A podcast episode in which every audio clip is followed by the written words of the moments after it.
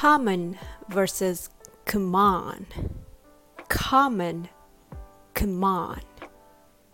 Common means ordinary, typical, or average. Come on means to move closer or to approach. You know, come on. You know what I mean. Anyway, so what's the big deal about them? You may ask. Well, I thought this would be a good lesson to teach you how the stress affects the way it's pronounced. Common has the stress on the first syllable, con. And come on has the stress on the second syllable, on.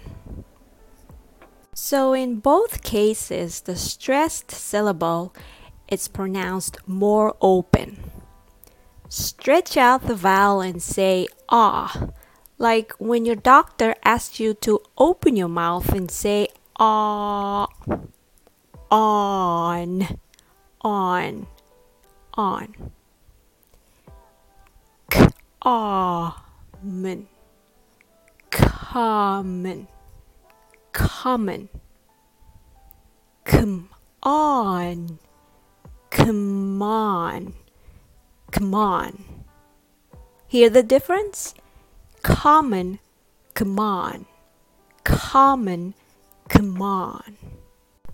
Most commonly, people are not aware of that fact. So I hope this lesson helped you to understand it and practice pronunciation accordingly.